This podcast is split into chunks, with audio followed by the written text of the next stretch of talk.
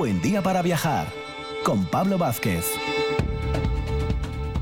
Muy buenos días, Asturias. Primer fin de semana de febrero y aquí estamos en un buen día para viajar en esta matinal del sábado, donde una vez más os proponemos dos horas para que nos acompañéis de viaje radiofónico con los mejores sabios y colaboradores. Entre ellos, en la primera hora, los habituales, Sara Moro desde el Museo de Bellas Artes de, Asturias, Víctor Guerra, que en la sección de caminería acompañamos a Beato de Liébana ahí por toda la zona del oriente actualmente de, de Asturias viaje impresionante, y con Francisco Borge, que nos habla de Santa María del Rey Casto, de esas investigaciones, de cómo Ambrosio de Morales la vio, bueno, siempre viaje en el prerrománico asturiano. En la segunda hora, el filósofo, y gran investigador Pepe Orihuela nos va a hablar de un tema sin duda muy llamativo desde el punto de vista científico y también histórico, de la Atlántida y de la figura de Platón. Y cerramos con el historiador y en este caso también gran crítico de cine Juan Laborda, que nos habla de los 50 años ya que acaba de cumplir la película El Golpe. Hacemos un viaje a través de el séptimo arte del cine. Dos horas de viaje matinal aquí en RPA.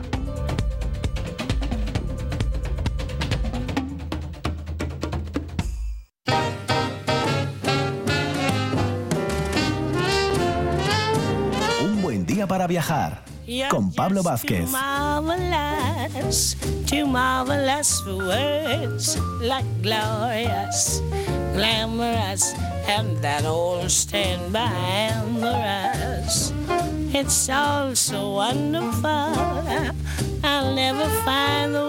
Nuestro viaje matinal comienza aquí como siempre solemos hacer con nuestra amiga Sara Moro que la tenemos de nuevo hacia unos fines de semana que no hablamos con ella, porque tuvimos ahí un tema intermedio, si recordáis, con, con Paula, ¿eh? con Paula Lafuente, que nos habló ahí de, de aquellas obras incautadas durante la guerra y demás, un tema muy, muy curioso, pero hoy tenemos a Sara que, que nos va a hablar de proyectos, ¿no? De proyectos, porque el Museo de Bellas Artes, siempre lo decimos, según va pasando las semanas, van surgiendo nuevas actividades y claro, ante este nuevo año en el que estamos, pues lógicamente proyectos siempre, siempre hay. Muy buenos días, Sara.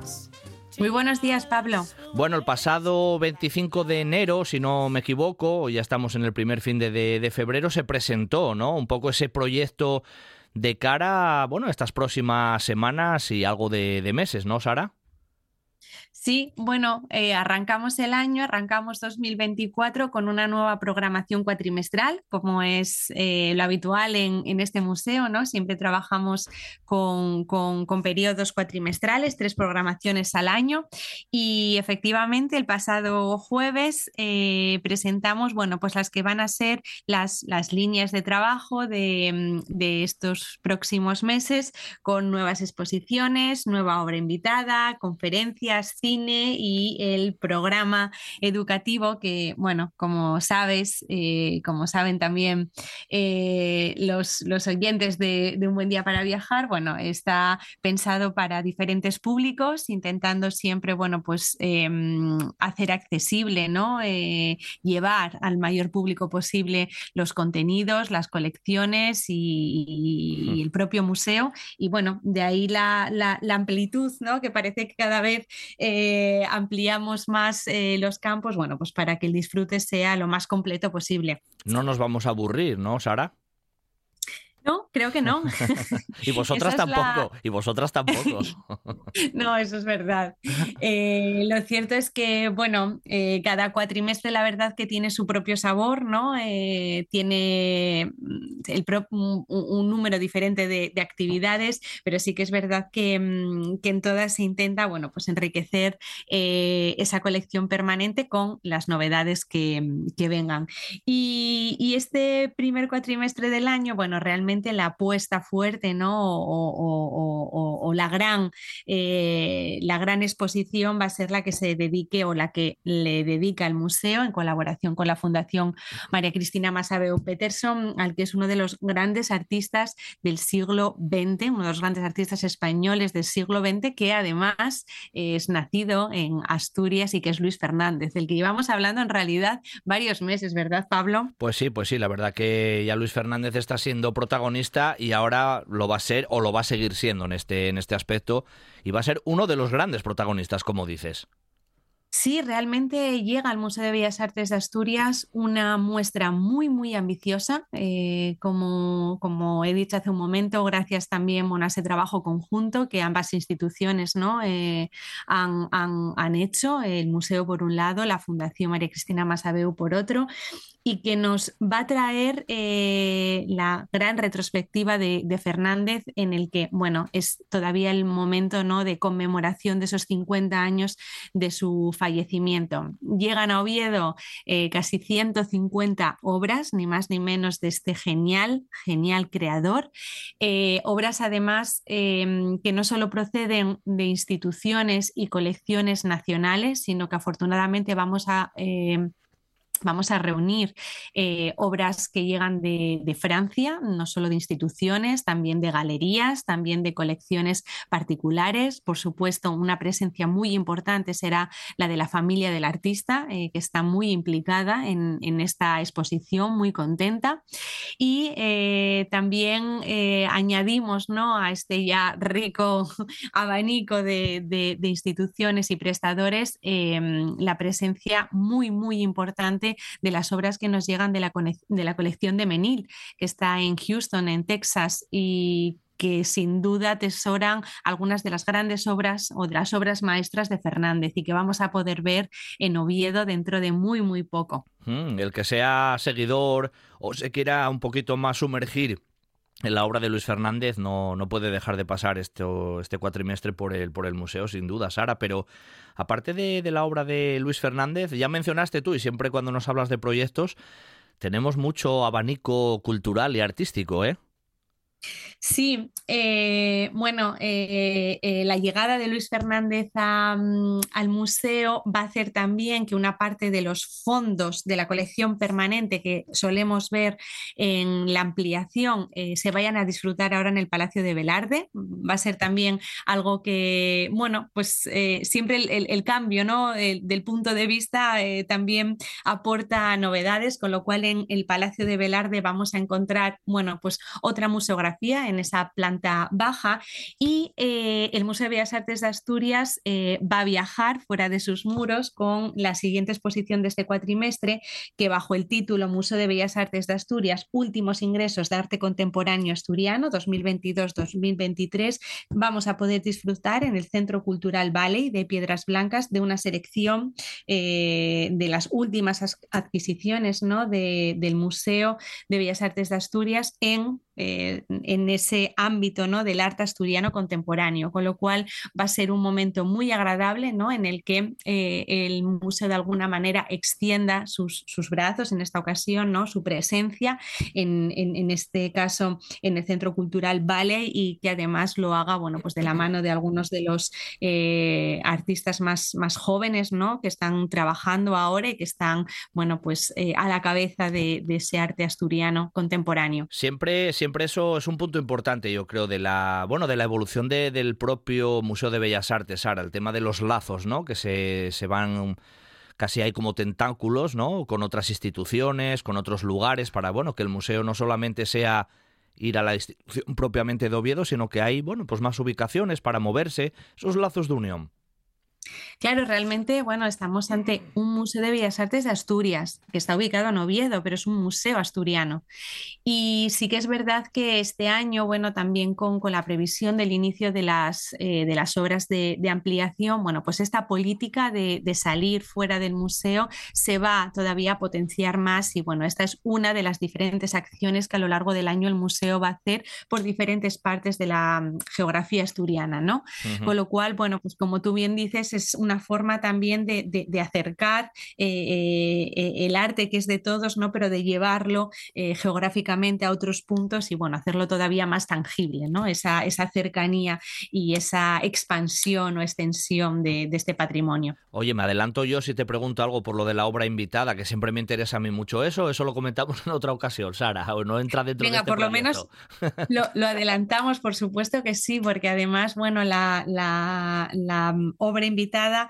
Eh, podremos disfrutarla ya a partir de la próxima semana. Es el primero ¿no? de, los, de los platos eh, de esta programación y además es muy importante porque llega al museo un artista del que tuvimos hace tiempo un depósito, pero que ahora, ahora hacía bastante que, que, no podíamos disfrutar y que sin duda es uno de los nombres mm, más importantes ¿no? de, del arte y con una mayor eh, proyección a nivel internacional del arte español y es Miquel Barceló. Mm.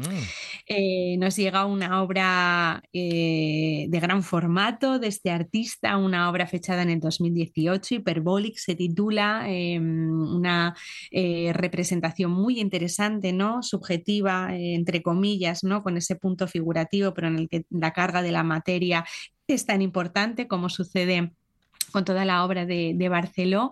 Eh, es una obra que eh, pertenece a la, propia colección del artista y que vamos a poder disfrutar desde el 31 de enero, o sea que desde la próxima semana. hasta el 28 de abril en la sala 27, en la última sala mm, del edificio de la ampliación, con lo cual creo que es un, bueno, lo que es la oferta expositiva de este cuatrimestre es muy interesante, nos trae a un artista contemporáneo de proyección internacional, nos trae a uno de los grandes nombres mm, del arte del siglo XX, como es Luis Fernández, además en esta retrospectiva que nos va a permitir conocerlo desde sus inicios hasta su etapa de madurez, ¿no? Con esa serie están maravillosas y eh, nuevamente ahondar ¿no? y eh, conocer lo que es el panorama más actual de nuestro arte, nuestro arte asturiano a través de esa presencia de, los últimos ingresos y, bueno, y su exposición en el, en el de Piedras Blancas. Es que a mí lo de la obra invitada siempre me presta mucho preguntártelo, Sara, porque es un tema curioso, ¿no? De cómo se va moviendo esas obras, están, están un tiempo, es una cosa guapa, pero también mencionaste que hay más, ¿no? Incluso también esos ciclos de, cine, ¿no? Porque ya hemos tenido a Pasolini, ya hemos tenido más cosas. ¿Por, por dónde van un poco los tiros cinematográficos, Sara? Sí, bueno, pues este cuatrimestre em, hemos optado por un monográfico que siempre nos gusta, ¿no? Siempre o de vez en cuando nos gusta em, acercarnos a la obra de, un cineasta en concreto y poder, bueno, pues disfrutarlo en varias ocasiones. Y, eh, bueno, coordinado un año más o un cuatrimestre más por Pablo de María y por el propio director del museo, eh, en esta ocasión el protagonista va a ser eh, Akira Kurosawa del que vamos a proyectar, bueno, pues cuatro películas, eh, cuatro películas, arranca 1950 con, con Rasomón y vamos a acabar con una película genial, que son Los sueños de Akira Kurosawa, de 1990. Una vez más se van a llevar a cabo en el Salón de Actos del Colegio de, Abogados de Oviedo y, bueno, pues como siempre solemos hacer, ¿no? Una presentación previa eh, sobre la película, sobre el autor en esta ocasión y ese coloquio final, ¿no? En el que siempre nos agrada mucho eh, la intervención de, bueno, de, las personas que vienen a, ver la, proyección. No está mal, no está mal. Ya hemos mencionado Luis Fernández, Barceló, ahora Kurosawa. Pero claro, también tenéis lo típico, ¿no? Estas charlas, conferencias que se van desarrollando para quienes pasan por el museo, pues puedan escuchar también personas, el tema artístico que tenéis por, por ese ámbito también, Sara, si ya vamos finalizando.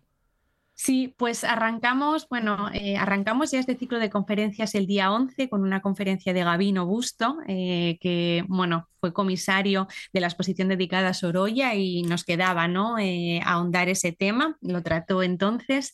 Y em, entre febrero y abril vamos a contar con las conferencias de Eduardo Barba, que seguro que muchos conocen, ¿no?, por, por, los libros que le dedica a, la botánica, ¿no?, siempre en esa relación con, el arte.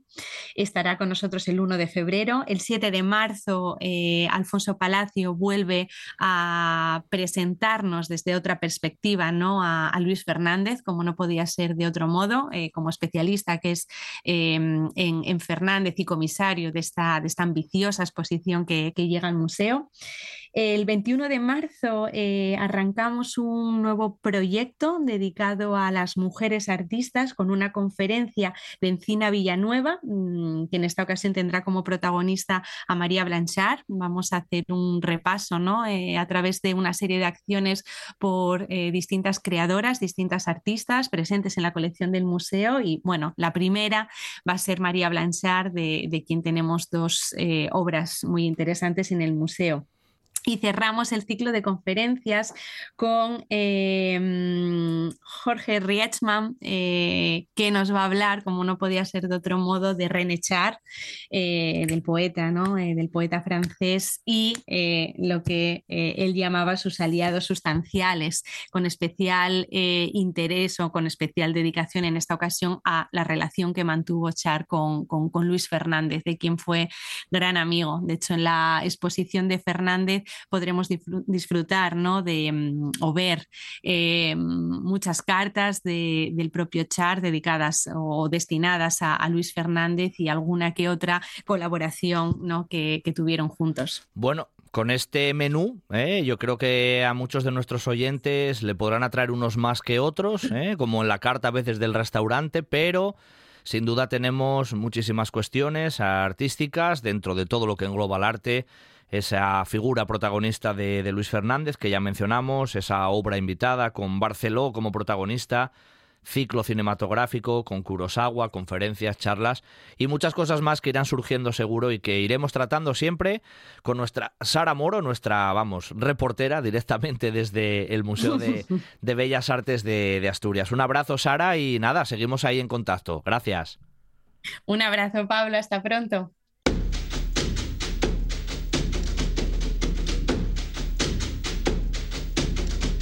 Un buen día para viajar con Pablo Vázquez en RPA.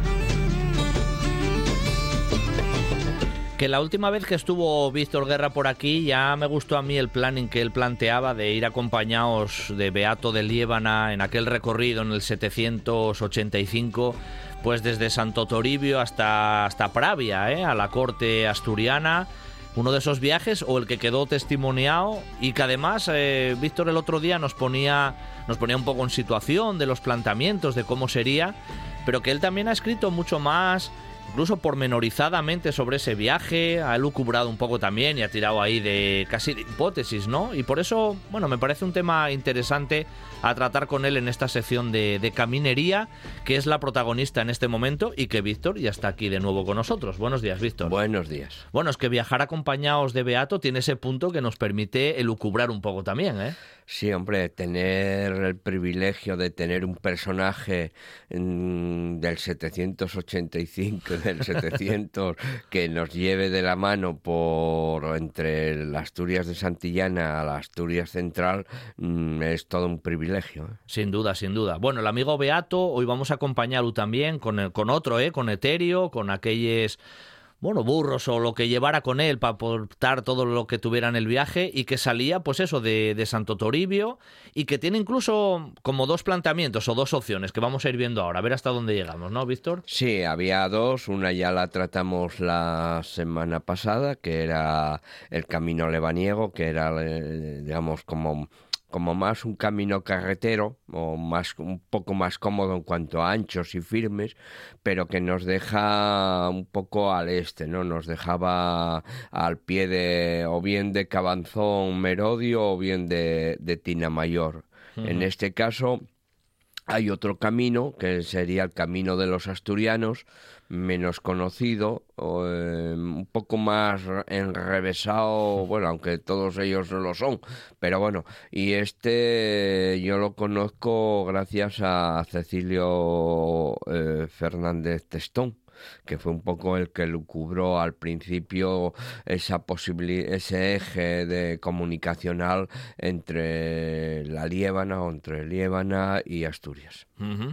Bueno, el caso es que lo dicho, Beato es un personaje que da para mucho y vamos a vamos a acompañarlo saliendo directamente otra vez de Santo Toribio, ¿no, Víctor? Sí, eh, la otra vez salimos de Santo Toribio. El camino es casi común, salvo que fueran por, salvo que hacia el Lebaniego fueran por hacia el Collado Pasaneu, aquel camino que hablaba del camino real de la montaña, que entonces ya se abrirían un poco más al este, pero de, de ir a Leveña, que bueno, era un poco lo más normal, puesto que en Leveña ellos eh, había un pequeño monasterio también que dependía o tenía relaciones con Santo, con Santo Toribio, pues eh, el camino eh, en este caso el camino de los asturianos sería común a través de pautes o potes, como se llamaba en la, antiguamente, hasta Castrocillórigo. ¿no? En Castrocillórigo ahora, para que veamos la divisoria, sería a, partir de, la, de una capilla de,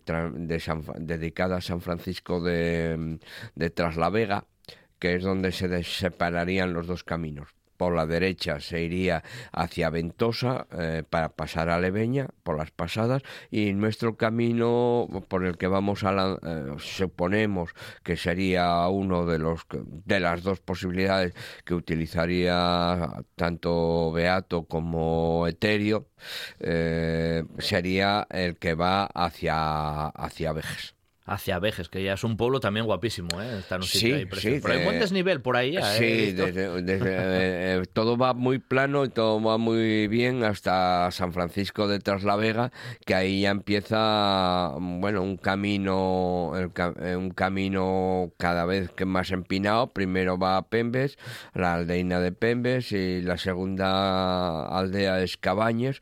No tenemos recogido, o no tengo recogido cosas importantes, pues eh, debían, debían ser núcleos de pastores, poco más, porque estamos hablando de una época eh, muy atrás, ¿no? O sea, las villas todavía no habían nacido en muchos territorios, quiere decir que estaba un territorio como muy desértico y entonces los viajes en aquellas condiciones no debían ser pues muy fáciles. Eh, salen de, de esta ermita, que no estaba en aquel tiempo mm, y suben hacia, hacia el collado de pelea, ¿no? Sí que aparece Vejes como un, un pueblo o bueno, un núcleo que repartía flujos, porque desde el collado de pelea se podía eh, ir eh, por lo que ahora sería el, el, el, camino de la llama, que es el camino del macizo oriental que va a Sotres, va a Jitos Carandi y luego a Sotres. O sea que, digamos, mm, era uno de, los de esos caminos reales que se utilizaban, eh, que luego se utilizaron para el tema de la minería.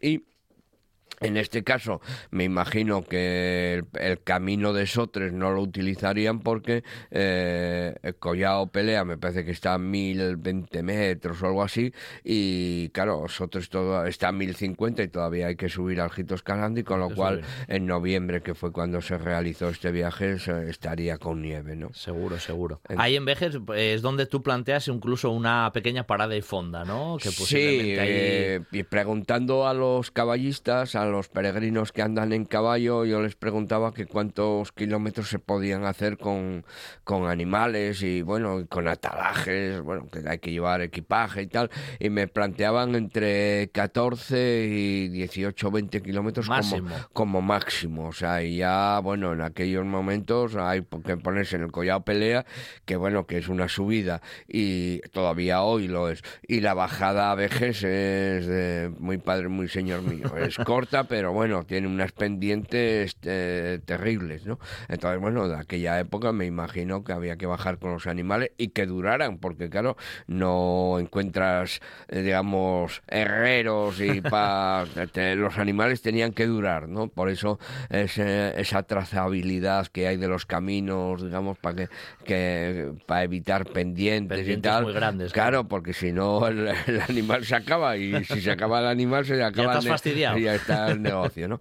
Eh, a mí me hubiera gustado llevarlos hasta Osina, porque esa fue otra sorpresa. Entre, entre Vejes y, la Ermida ah, hubo un antiguo monasterio que no nos queda nada más que la reseña, que es San Salvador de Osina.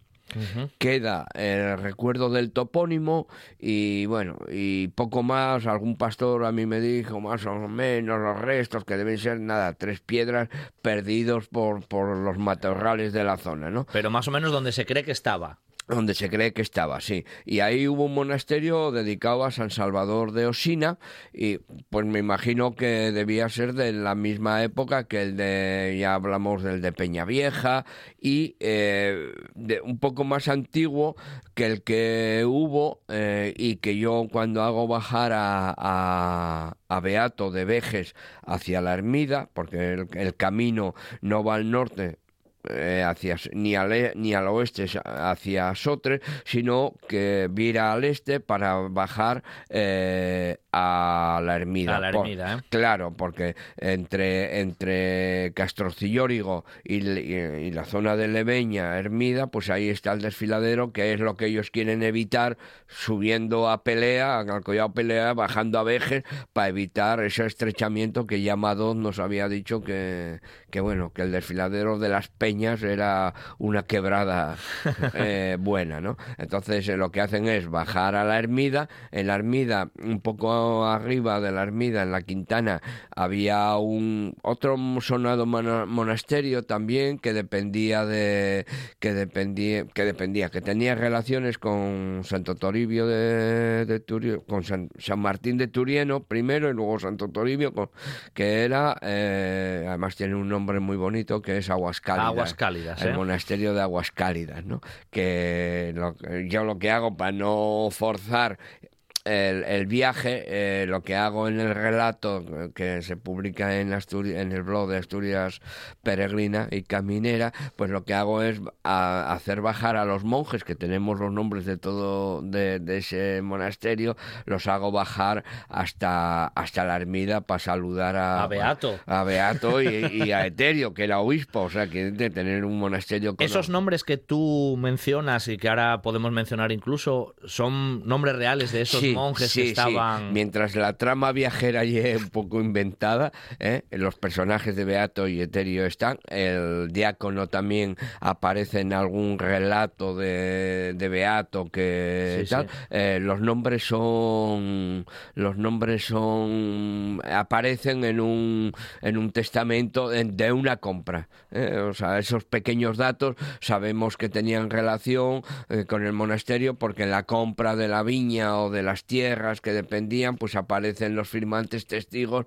como monjes y que como se ve hay mujeres, con lo cual eh, nos sacamos en conclusión de que son monasterios dúplices.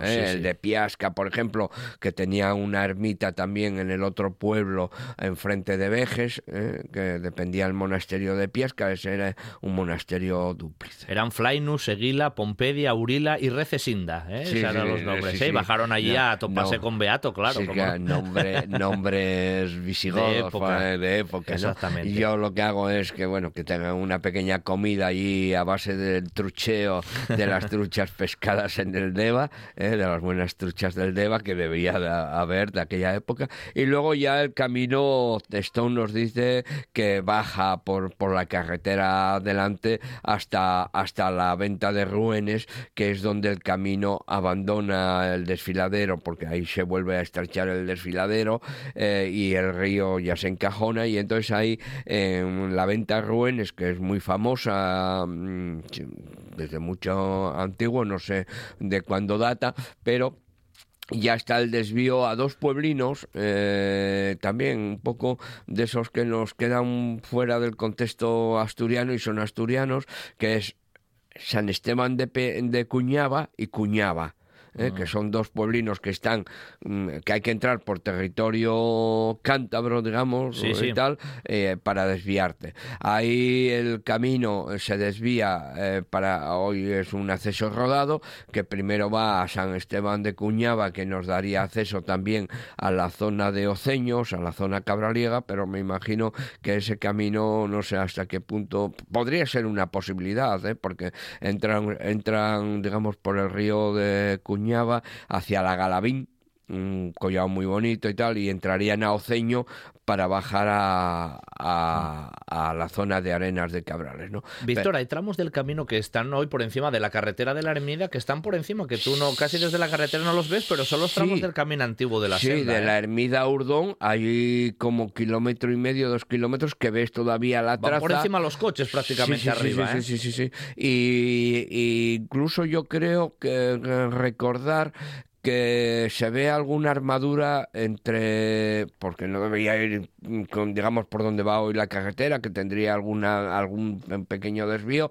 Cuando bajas yo creo recordar que hay alguna armadura de la vieja traza hacia hacia la venta de ruenes quiere decirte que bueno para evitar eh, el río y los pequeños contrafuertes pues bueno el camino no como ahora que va recto sino que se iría digamos, a la, a la morfología. Del terreno, claro. lo mismo pasa pues en Cuñaba, ¿no? En Cuñaba sube eh, fuertemente primero a San Esteban, que es una aldeína que deja de lado, y sube al pueblo de Cuñaba y luego por el Jargu, ¿no? El Jargu nos da, eh, bueno, ya pasamos a la vertiente de, del que cuando nos ponemos en, en el collao de encima del Jargu ya vemos la, la, la pica, la pica peñamellera que parece el Matterhorn, digamos, de la zona, porque se ve desde muchos sitios y además parece muy impresionante y ahí ya damos vista al valle de al valle del Cares, ¿eh? ya damos vista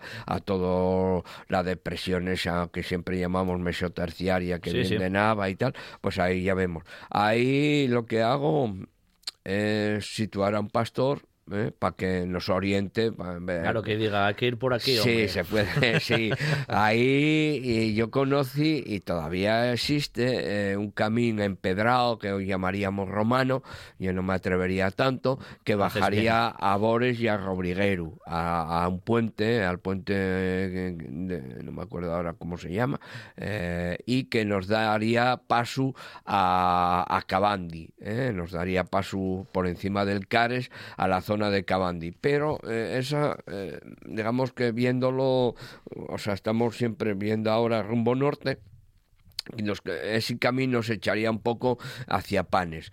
Ahí el pastor este les indica que bueno, que ese es un camino viejo, bien, carretero y tal, y pero que él eh, les echa hacia la izquierda, que es hacia, hacia Mier, ¿no? Hacia la bajada de Mier, llegan a, a una collada por debajo de la pica peñamellera y llegan a Mier para, para poder ahí ya con otras dos posibilidades entrar por Niserias hacia Ayes.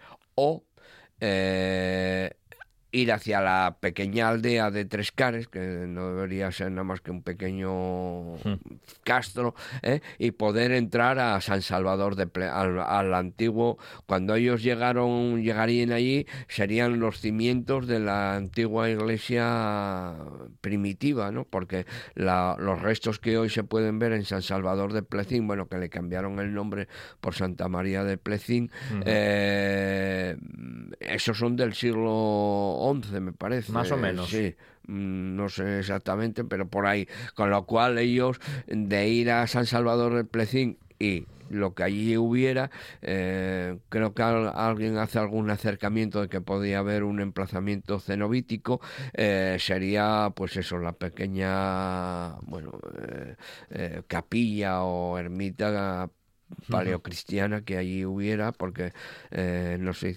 No un punto ya estratégico, seguramente desde épocas muy antiguas, no, no, del cristianismo y demás. El ¿eh? sitio eh, está dentro de lo porque claro, ahí ya empatarían en, en Plecín, o bien en Plecín o en Cabandi, Cabandi Hoyo, ya conectarían con la vereda, la famosa vereda de de los de, de los francos lo que hoy llamaríamos el camino de los santuarios, que es esa vereda salpicada, eh, bueno, atrás nos quedaría San Salvador de Abándames, eh, que nos va eh, llevando hacia la corte que a, Beato no le resultaría extraño, que sería la corte de Cangas de Onís. Sí, sí.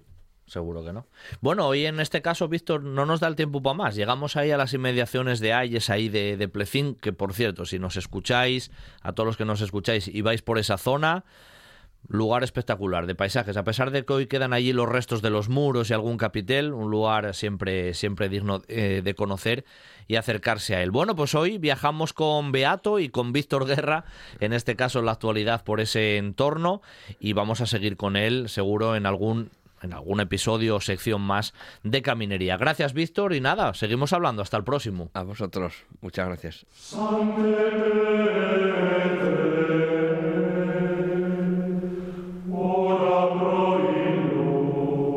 Día para viajar con Pablo Vázquez en RPA.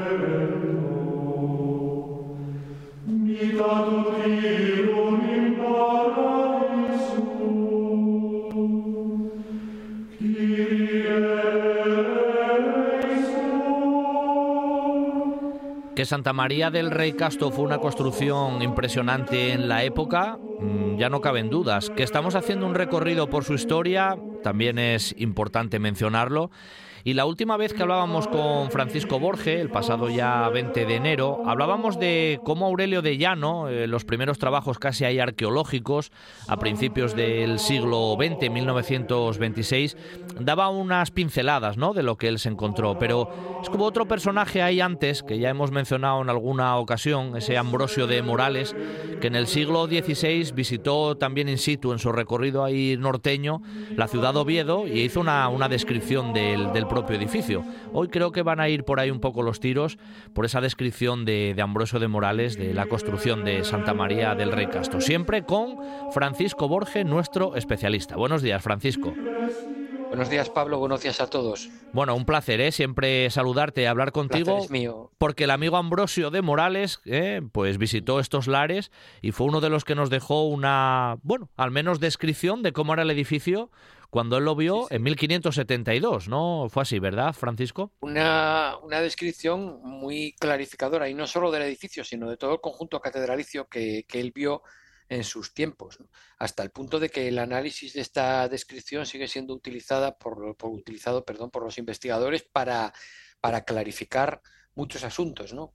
Recientemente García de Castro clarificó el tema de cómo era la capilla de Don Gutiérrez, eh, basándose precisamente eh, en, la, descripción de Ambrosio de Morales, ¿no? de que se pasaba del rey Casto, pasando por el altar mayor de San Salvador, a la Cámara Santa sin solución de continuidad. O sea que la capilla de Don Gutiérrez no la, no la cuenta, porque es que, claro, no, no tenía salida al transepto, solo se entraba a ella desde, desde, el altar mayor y por eso y por eso eso nos despistó a muchos. Por eso es tan importante el análisis del texto de Morales. Y refiriéndonos a Santa María, hay aquí unos cuantos aspectos, antes de entrar en el aspecto propiamente funerario, uh -huh. hay aquí unos cuantos aspectos que él refiere del edificio alto medieval que son francamente importantes y, y, que, y que, nos dan pie a, bueno, eso, a, nos mm, facilitan la deducción de cosas que, que hasta ahora han pasado desapercibidas. Por, por, simplemente por nombrar una anécdota, cuando nombra que, que solo el santuario está techado con, con, de bóveda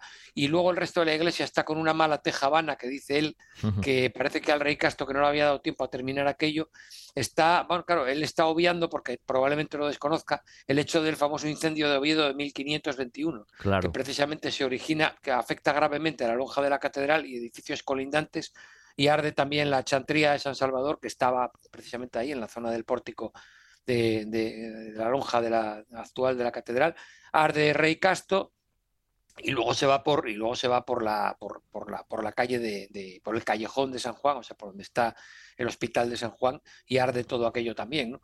Y eso hace que bueno que, que muchos de los edificios que se conservaban del Oviedo Alto medieval desa, desaparezcan en ese incendio de 1521, ¿no? Claro. Entonces, referente, perdón, a Santa María, eh, tiene unos cuantos aspectos aquí que yo he analizado y que no me parece que antes hubieran sido tenidos en cuenta.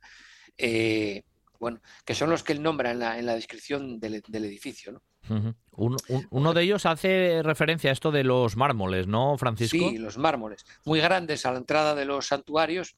Describe aquí las advocaciones, ¿no? A San Julián, obispo de Toledo, a, a, a Nuestra Señora, el, el, central, y luego a San Esteban protomártir, el, el, del lado de la epístola, ¿no? Pues se supone que está mirando y que, que describe de izquierda a derecha. que está mirándolos de frente. Y luego habla de los mármoles, que son muy grandes, y de los arcos, que son de herradura, y que todo el conjunto se asemeja mucho a Bamba y a Hornija. Bueno, Hornija la, Hornija la hemos perdido, pero Bamba la conservamos. Enterramientos de los, de los reyes godos. Y nos habla de que el aspecto de los mármoles es importante porque fuera de los mármoles que se sitúan en las, en los, bajo los almeres de los, de los arcos de, herradura, que serían los, los, mármoles grandes de entrada a, las capillas, nos habla de que mm, dentro para la formación de las bóvedas, a los rincones, o sea, se refiere a los laterales, porque si nos fuéramos a los, a los muros de fondo, a los muros testeros del ábside, esos mármoles no son necesarios para la formación de las bóvedas, ¿no? los que se sitúan a, a los lados eh, axialmente a los lados de las ventanitas que dan luz a los ábsides, esos son meramente ornamentales, no tienen ninguna función de articular ningún apoyo. Sin embargo, él por los rincones se refiere a los muros laterales de los santuarios. Y nos habla de que hay, otros mármoles más pequeños que como son tres arcos, pues serían dos, dos, exentos, dos columnas exentas, bueno, igual que en el ábside de Santullano, dos columnas exentas, dos semicolumnas, harían cuatro y cuatro, ocho, y 2.10 con los de la entrada y otros 2.12 con los situados a los lados de la ventanita del muro testero como habíamos nombrado. Porque él dice que todos son 12. Entonces, se repite el mismo esquema. Eso ya lo había deducido así García de Castro en su tesis doctoral de 1995 de, la arquitectura de, la Alta Edad Media del Reino de Asturias. Porque de ser de otra forma no nos cuadraría el número de mármoles. Eh, tienen, que ser, tienen que ser forzosamente 12 en cada, en cada ábside. ¿vale?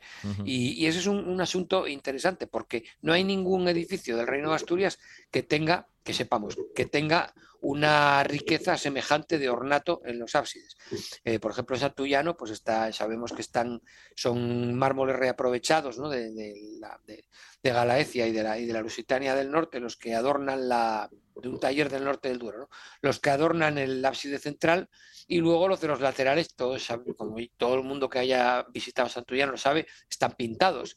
Pero sin embargo, si aquí tenemos 12 mármoles en cada capilla, nos encontramos ante la mayor riqueza ornamental conservada en un templo con ábside tripartito del reino de Asturias, ¿no? perdido como hemos perdido el, ábside de San Salvador, hmm. que era un ábside único y que debía ser muy parecido al, altar mayor que, conservamos hoy en San Salvador. ¿vale? Claro, claro. Oye, esa, esa frase que es muy típica y no solamente la utiliza él, obra de godos, cuando se refiere ahí a la construcción, ¿no? Eso es muy, muy característico también a veces como definición, Francisco. Claro, sí, porque él vio, él vio mucho, ¿no? Y él sin duda pues él, habrá visitado San Román de Hornija y habrá visitado pues eso, Santa María de Bamba y allí habrá visto cómo se configuran, bueno, en Hornija imposible porque está perdido, ¿no? Está perdido. El templo que conservamos es un templo con planta de salón, típico del final del barroco, de, principios del siglo XVIII. Es un templo muy solemne, pero allí lo único que se conserva son unas columnas de lo que debió ser el cuerpo de naves, que son unas columnas enormes, ¿no? Eh, concretamente creo que se conserva una. Y se conservan los, bueno, pues los, los huesos que se dice que son de, de, de Quindas Vinto y de su mujer Reciberga, de la reina, eh, bueno, se conservan allí, ¿no? Que, porque aquello era, era, era la villa de que el que lo ocupaba de, su señorío, ¿no? Y allí edificó su, su, gran iglesia, si es que no la encontró edificada ya, ¿no? Según el edicto de Teodosio de 395, que obligaba a los propietarios a construir iglesias. Pero bueno, está claro que si los arcos de herradura eh, son propios y típicos, más que de los tiempos tardos romanos, aunque los romanos los conocían de los tiempos godos, pues seguramente estos arcos, tanto en Bamba como en Hornija, pues se deban a, reformas de tiempos de Quintas Vinto y de su hijo Reces Vinto. Eh, sí, dime, dime. No, no, no, dime que como se hace referencia que él fue viendo todas esas cosas, ya tenía en mente un poco esas influencias artísticas, lógicamente, y podía hacer sus comparativas, ¿no? Sí, sí, exactamente. Y luego, sin embargo, pasamos de lo, de lo godo a lo clásico romano, puesto que luego nos pasa a hablar de los, de los seis claros de arco que hay en cada nave. Y esto es importante desde muchos puntos de vista. Desde el punto de vista artístico, porque los compara con los de, con los de eh, San Lorenzo del, Escorial, de uno de los claustros.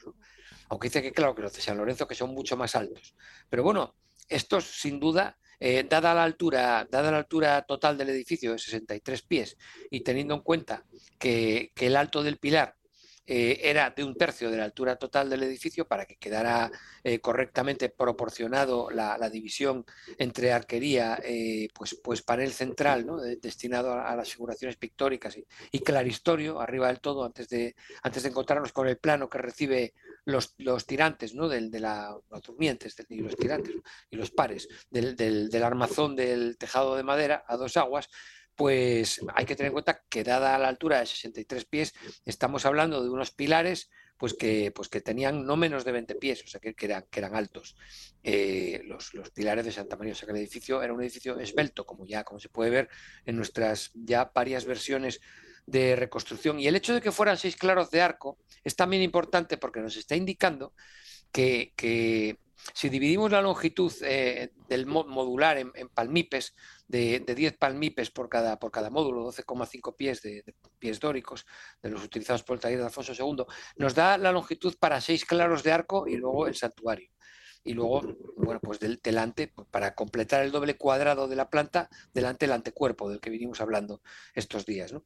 Eh, entonces, en el muro que separa el antecuerpo del cuerpo de naves, ahí en el primer claro de arco se instala el panteón. Pero ¿qué ocurre con el panteón? Que como él mismo describe, que ya cuando hablemos del panteón ya lo diremos, el panteón no tiene, tiene un ancho de, dos tercios de, más o menos de la, de, la longitud y de la, y de la anchura. ¿no? El alto, el alzado, es bastante bajo como él mismo dice, ¿no? que el techo está hollado encima y que sirve de suelo a un aposento, etc. Eh, quiere decir esto que el, panteón no llega a cegar la arquería, es decir, la arquería se, ve perfectamente. Por tanto, él cuenta como uno de los claros de arco ese. Cuenta ese, otros, otros, otros cuatro y luego el del presbiterio, el del crucero tripartito.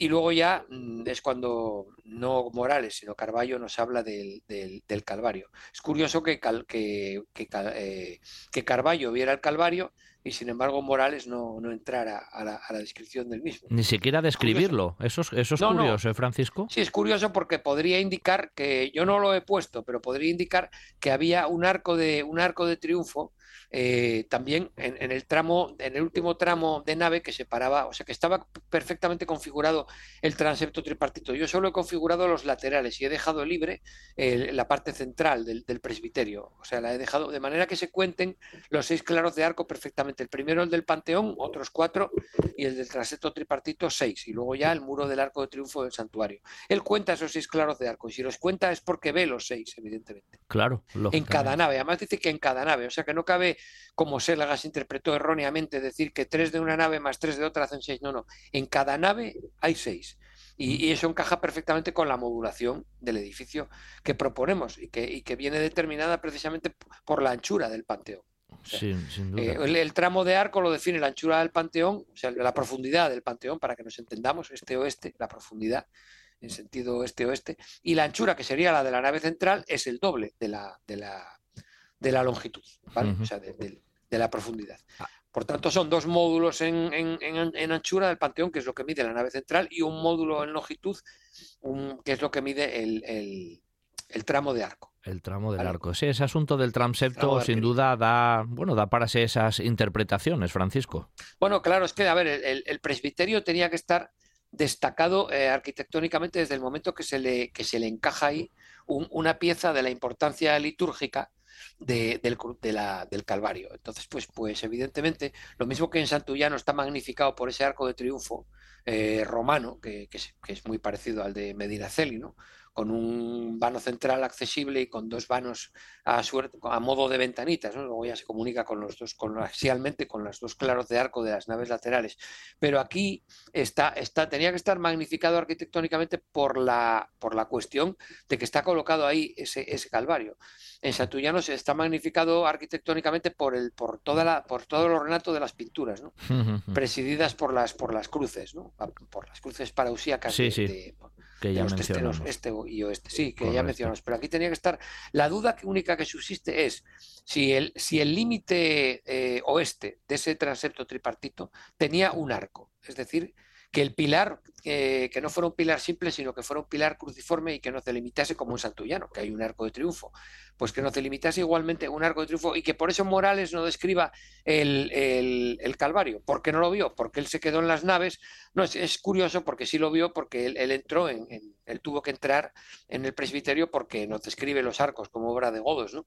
Entonces, eh, sin duda, él tuvo que entrar. Y es curioso lo del Calvario. O no le dio importancia o no lo consideró primitivo. Ya dijimos que, bueno, que el tema de las cabezas es discutible porque la, tradición iconográfica de las mismas responde a los iconos bizantinos. Y los iconos bizantinos tienen vigencia prácticamente desde finales del siglo V, principios del siglo VI, hasta el siglo XIV, casi sin solución de continuidad. Y lo único que pierden en todos esos siglos de historia es el hieratismo y la frontalidad. Y en el Calvario este ya veíamos que nos encontramos con una cabeza frontal, que era la de San Juan Evangelista, y las otras dos que, bueno, que tienen cierto movimiento y que podrían corresponder al románico e incluso al gótico. Pero una cosa es que el, que el Calvario no estuviera planeado desde el primer momento fundacional del templo como su elemento litúrgico casi principal, y otra cosa es que no se reformara a lo largo de los siglos sustituyendo las cabezas por otras.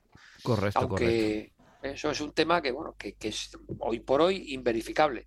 Pero vamos, que, el Calvario yo opino que desde el primer momento del templo estaba previsto y ejecutado. Bueno, luego sufriría reformas, lo mismo que sufrió otras reformas el templo, ¿no? Correcto. Francisco, iba a decirte en el último minuto que nos queda, ¿alguna aportación más que quisieras hacer antes de, dejarlo de esta descripción que nos dejó Ambrosio o lo próximo ya lo hacemos en el próximo programa? ¿Alguna cosilla más? No, hemos hablado del asunto de los mármoles y de los arcos del, arco de triunfo, de los santuarios, de los seis claros de arco. El asunto del transepto lo hemos nombrado también, si contaba o no contaba con, con arco de triunfo en su límite oeste, ¿no? En su límite de, saliente.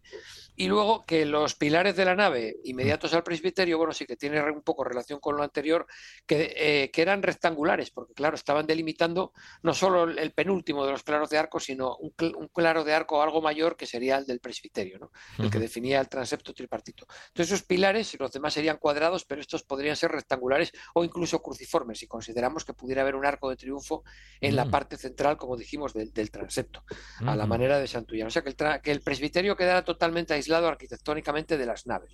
Pero bueno, como la altura de los arcos hubiera permitido a Morales, igualmente debido a la esbeltez que comentamos, contar los seis claros.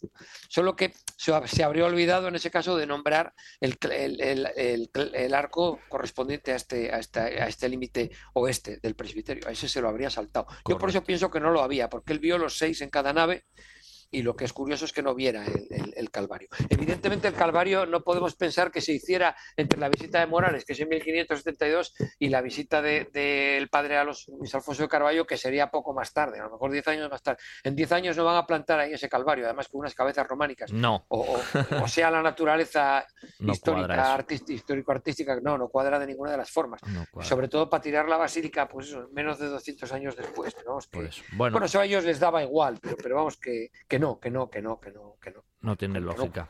Bueno, hoy, hoy hemos hecho esa descripción a partir ¿no? de esa visión que Ambrosio de Morales hizo ahí en el siglo XVI de esta construcción de Santa María del Rey Casto, pero que quedan muchas cosas más que iremos desgranando en próximas secciones. Hemos analizado, entramos en el tema del aspecto funerario, hemos visto pormenorizadamente el aspecto constructivo del edificio. Ahora vamos a ver el funerario. Que es más que, interesante. Claro, claro, es muy, muy interesante y nos dará para más secciones. Gracias, Francisco. Hasta el próximo. Un abrazo. Bueno, nada, muy buen fin de semana a todos. Hasta luego.